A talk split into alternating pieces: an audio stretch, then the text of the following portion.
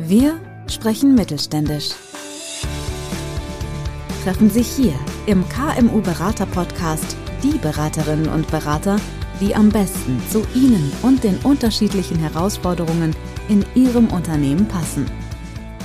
Ja, heute im Podcast haben wir Annalisa Selter. Die nächsten 100 Jahre heißt ihre Firma, begleitet schon seit Generationen, hätte ich fast gesagt, Menschen in der Nachfolge und ist ja selber auch betroffen. Also erstmal herzlich willkommen im Podcast. Danke. Betroffen ist ein schönes Wort. ja, habe hab ich bewusst gewählt, weil ich glaube, ist auch ein guter Einstieg.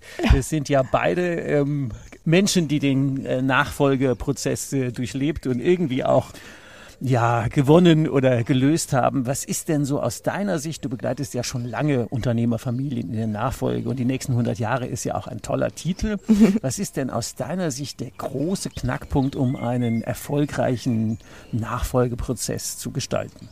Der, der große Knackpunkt, wenn ich mir einen aussuchen sollte, ist, dass beide, also sowohl die Übergebenen als auch die Übernehmenden, eine Vorstellung im Kopf haben vom Prozess und vielleicht auch erste Gedanken und Wünsche, wie das Ganze gestaltet werden soll, aber das nicht am, zu Beginn nicht final erfassen können, was da wirklich an Aufgaben auf sie zukommt, auch an Emotionen auf sie zukommt, an Bedürfnissen auf sie zukommt, weil die Veränderung, die innerliche Veränderung erst stattfindet, wenn man im Prozess drin ist. Darauf kann man sich nicht in der Theorie vorbereiten. Und ich glaube, das ist der größte Knackpunkt. Also diese Differenz zwischen Theorie und dann tatsächlich Praxis das ist das, was am meisten sich lohnt, sag ich jetzt mal, sich vorher drum zu kümmern und ähm, da gedanklich auch schon reinzugehen. Das kann ich völlig nachvollziehen. Aus eigener Erfahrung würde ich sagen, hätten ich damals oder hätten wir damals eine Begleitung gehabt, das hätte sicher 15 Arbeitsplätzen den Job erhalten. Das war nämlich die Menge der Leute, die ich ausgetauscht habe. Ja. Beziehungsweise 12 von 15. ähm, und es hätte uns jahrelang Stress erspart. Ja. Du hast ja so eine wunderbare Landkarte entworfen. Ja. Ähm, Jetzt kommst du aber gleich zur Sache. ja, klar. Wir haben ja auch noch 20 Minuten Zeit, die ich äh, in den Show Notes verlinken würde, weil ich war von der ganz beeindruckt. Magst du mal ein bisschen über diesen, du hast ja von dem Weg erzählt, den die dann dann zusammengehen. Magst du ein bisschen von dem erzählen, ja. was denn da auf, ja, erfahrungsgemäß vom Tal der Tränen und ja. ja Krönchen, äh, was denn da auf die Menschen zukommt? Ja, also schließt an deine erste Frage an. Das erleichtert nämlich genau diesen, diese gedankliche Beschäftigung mit dem Thema schon im Vorfeld. Ähm, und ich habe in der Zeit, seit ich das, seit ich mit, mit Familien arbeite, nicht wirklich was gefunden, was mit der ganzen, mit der ganzen Thematik spielerisch umgeht. Also, wo diejenigen, die in der Nachfolgesituation stehen, auch sagen, okay, ich gucke mir das einfach mal an, weil es gibt ganz viele es gibt natürlich wahnsinnig viele Online-Artikel, es gibt Podcasts, es gibt Bücher zu dem Thema noch und nöcher, da kann man sich ein ganzes Haus draus bauen. Ja. Aber ich wollte was entwickeln, was auf ähm, A1 ist es, das ist ein A1-Format, mit einem Gamification-Ansatz letztendlich äh, das Thema angeht und alle Schritte und alle Themen, die es auf dem Nachfolgeprozess gibt, also zumindest in der internen Nachfolge, auf der Landkarte abdeckt und zwar auf so eine Art und Weise, dass man auch Lust hat, sich damit zu beschäftigen, weil es viel zu entdecken gibt, eben diese Tal der Tränen. Das Tal der Tränen, genau. ich drüber gestolpert. genau, aber das ist eben nicht das Einzige. Und diese ganzen Stationen auf der Landkarte dann eben miteinander zu besprechen. Das Ganze heißt auch Landkarte für, für Unternehmensnachfolge. ist eine Dialogeinladung für die Übergebenen und für die Nachfolgenden. Und diese Dialogeinladung ist so wichtig. Manche Menschen glauben ja, wenn man beim Notar war und hat die Unterschrift geleistet, wäre jetzt alles gut. Also in der halben Minute. Wie lange mhm. dauert denn so ein Prozess ernsthaft? Ab der ersten Sekunde, wenn der Gedanke entsteht. ja. ja, ich glaube, sobald man, sobald äh, bei der familienintern nachfolgen Kinder da sind, ist natürlich äh, der erste Gedanke da, dass die dann irgendwann das Unternehmen übernehmen äh, oder der Wunsch zumindest da. Aber ich glaube, von ähm, was ich so mitgenommen habe aus der Erfahrung raus, ab dem Zeitpunkt, wo sich, wo, wo wirklich eine ernsthafte Beschäftigung damit stattfindet, also das heißt ein erster Workshop oder ein erster Termin oder erste Gespräche miteinander, das kann schon drei bis fünf Jahre dauern. Das kann auch 25 Jahre dauern. das kann auch schief Haben wir ja auch, kennen wir alle die Fälle, ne? wo dann gehen, ja. der Sohn äh, kurz vor der Rente ist und fragt, ob er dann jetzt doch mal die Firma übernehmen dürfte.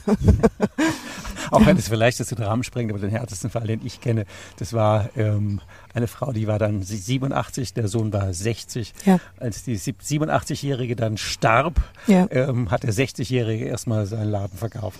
Ja, ja. Der hatte dann auch keine Chance. Der war so eine Art Prinz Charles. Ich, ich würde mir, ich, ich würde mir tatsächlich ganz häufig so einen Perspektivwechsel wünschen, der möglich sein sollte zwischen den beiden Parteien. Also dann auch wirklich in die in die Fußstapfen des anderen zu treten und sich kurz zu überlegen, wie sich das anfühlt, wenn man, weiß ich nicht, Mitte 40, 50 ist und auch wirklich einfach im Leben steht und dann trotzdem immer noch warten muss. Also das, ja, weil man eben nicht den klassischen Vatermord oder Muttermord begehen möchte. Ja. Also auch im emotionalen Sinne nicht begehen möchte. Und vielleicht ist es, glaube ich, einfach gut zu, zu gucken, wie fühlt sich die andere Seite mit der Situation. Ne? Was sind denn so die großen Knackpunkte? Wo, wo stolpern die Leute eigentlich ganz oft drüber? Auf ein Wort. Ja, nicht über Geld sprechen. Nicht über Geld Ja, sprechen? also so, ich glaube, das kommt daher, das kommt aus dieser Sicht, ich muss die Familie versorgen. Ich bin eine gestandene Unternehmerin, ein gestandener Unternehmer. Also ich glaube, bei Männern ist es tatsächlich noch mal schwieriger als bei Frauen. Ich muss die Familie versorgen. Ich, ich stehe da. Also das, das Vermögen, was ich erwirtschaftet habe, ist auch Teil meiner Identität.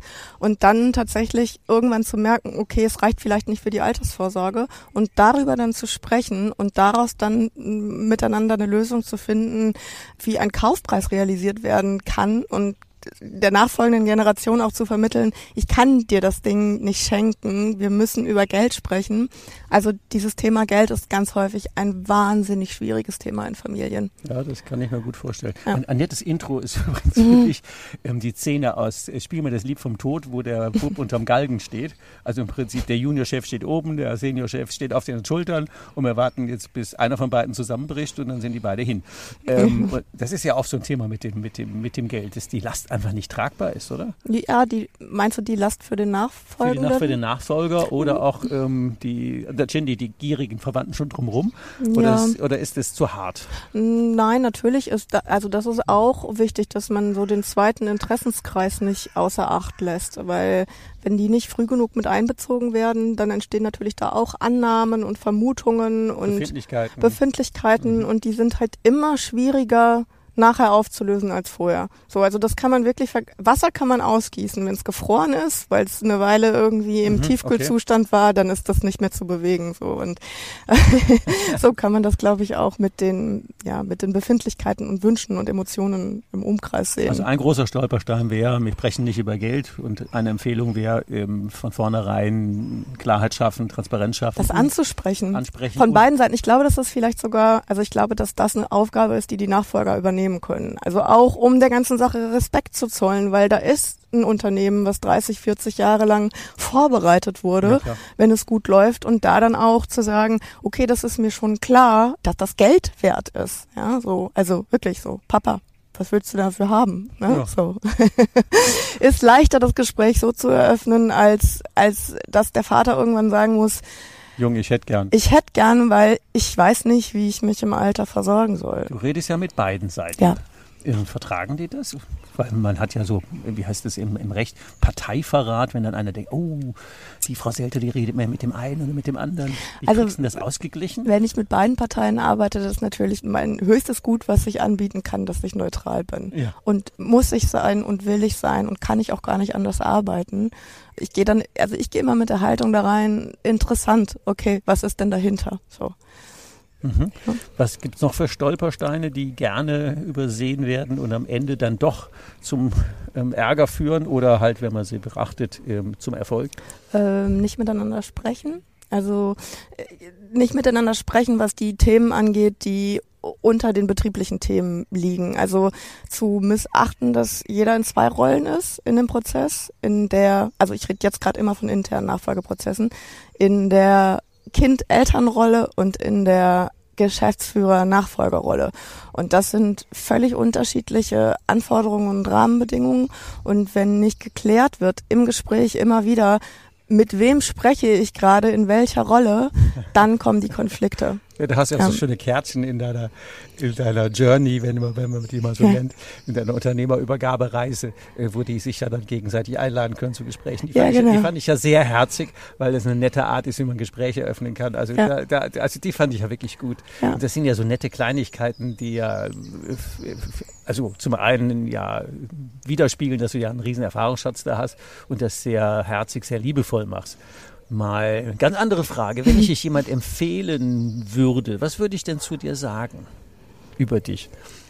Ähm, dass es mir ein inneres Anliegen ist, dass das für alle gut läuft. Also es ist wirklich so gemeint. Das ist mir, wenn ich in so einen Prozess mit einsteige, dann ist es mir, liegt es mir einfach wahnsinnig am Herzen durch meine eigenen Erfahrungen, dass das für alle gut ausgeht.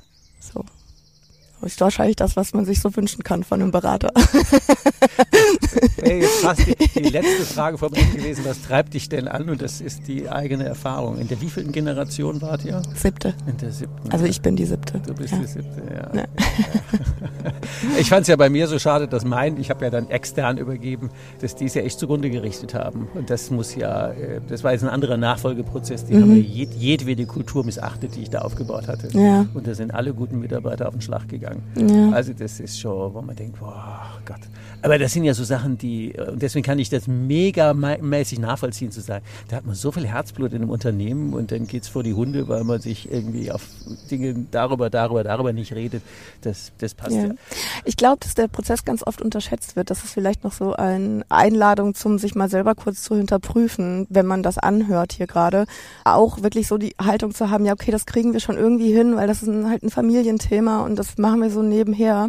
Und ich glaube, das ist auch einer der größten Fehler in dem Prozess, dass es eben nicht, es geht nicht nebenher. Es ist ein großes Projekt im Unternehmen und es sollte auch so eingeschätzt und bewertet werden wie ein großes Projekt im Unternehmen. Ja. Wie siehst du den Aspekt? Also der, der, der, ist mir erst im Nachhinein klar geworden, deswegen frage ich das mal so.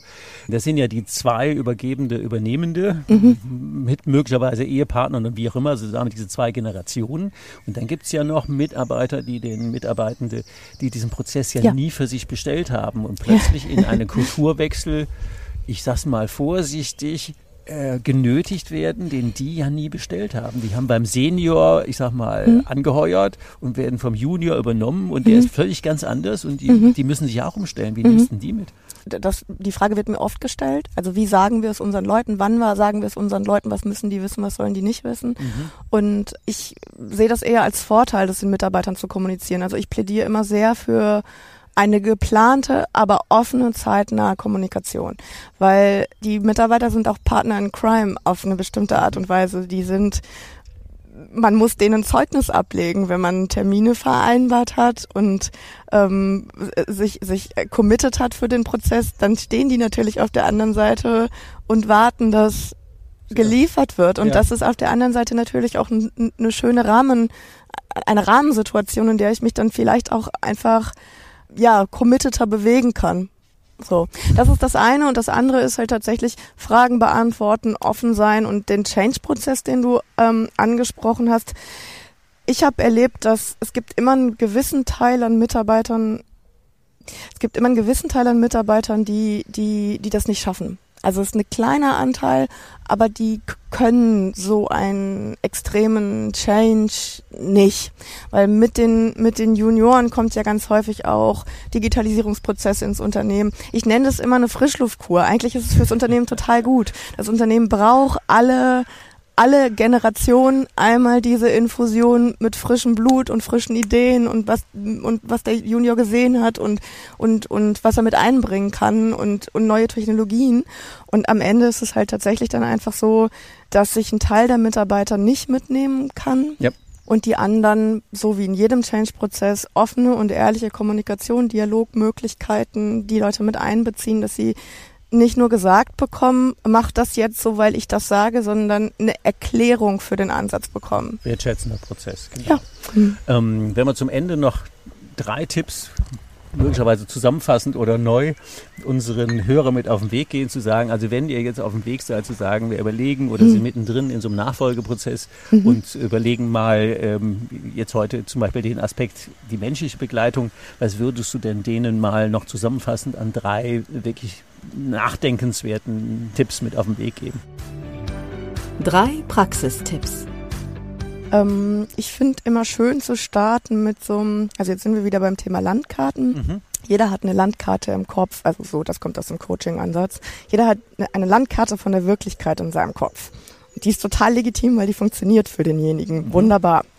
Und in dieser Landkarte ist das Thema Nachfolge natürlich auch mit drin, mit ganz vielen Ideen und Ansätzen und Vorstellungen und Wünschen.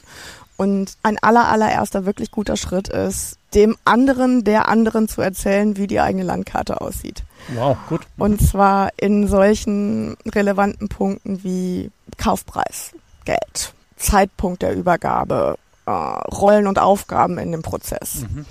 Kommunikation nach außen und nach innen. Ja, da gibt es noch mehr Stakeholder noch. Mhm. Genau, noch mehr Stakeholder. So, das ist so ein, immer der, der Anfang von dem Blumenstrauß und sich dafür wirklich Zeit zu nehmen. So, mhm. Das ist ein, ein Tipp, das ist ein, ein Tipp. guter Start. Mhm. genau. Dann nicht an, an Steuerberater und Anwalt sparen. Also ich habe ganz häufig erlebt, so dass wir, dass die Firma in Prozesse reingegangen ist, dann gab es ein Konstrukt und eine Idee und dann ist es halt entweder vom Anwalt oder vom Steuerberater torpediert worden, weil es so nicht umzusetzen war. Blöd ist auch immer nur die eine Seite mit reinzunehmen, mhm. weil wenn ich das dann ein halbes Jahr später oder ein Jahr später dem der jeweils anderen Partei vorstelle, dann gibt's da nochmal Veränderungen. Also es macht total Sinn, so früh wie möglich alle Parteien mit an den Tisch zu bringen und einfach sich da viele Schleifen zu ersparen.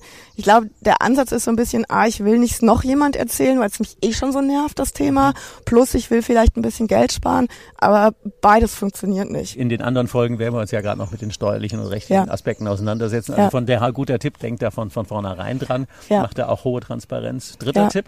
Rote Linien definieren, mhm. glaube oh. ich, ist total wichtig für, für, für beide Seiten, weil ähm, es kann ja sein, dass der Prozess nicht funktioniert. Ne? Also es ist erlaubt zu denken für beide Seiten, dass es eventuell nicht funktioniert. Aber der Fleischwolf-Prozess, der dann auch am Ende die Familie und die Menschen zerlegt, der kann nur greifen, weil rote Linien immer weiter nach unten gesetzt werden. Weil immer immer mehr im Laufe dieses Prozesses nicht drauf geachtet wird, ist das jetzt hier noch tragbar? Ist das irgendwie noch, noch, noch aushaltbar miteinander? Ähm, und ich glaube, da ist es einfach gut, wenn man für sich selber einfach klärt, okay, was ist das, wo ich mitgehe und wo ist bei mir einfach, einfach Schluss, wo ist bei mir die rote Linie? Das ist in Ordnung und ich finde, das darf man auch tun. Ja, am Ende sind es immer nur Menschen und wir haben ja beide erlebt, dass es nicht immer einfach ist und dass da auch ja. ähm, von großer Freude bis ganz viele Tränen, da geht ja, ja ähm, von kurz vom Herzkasper bis zum Vatermord.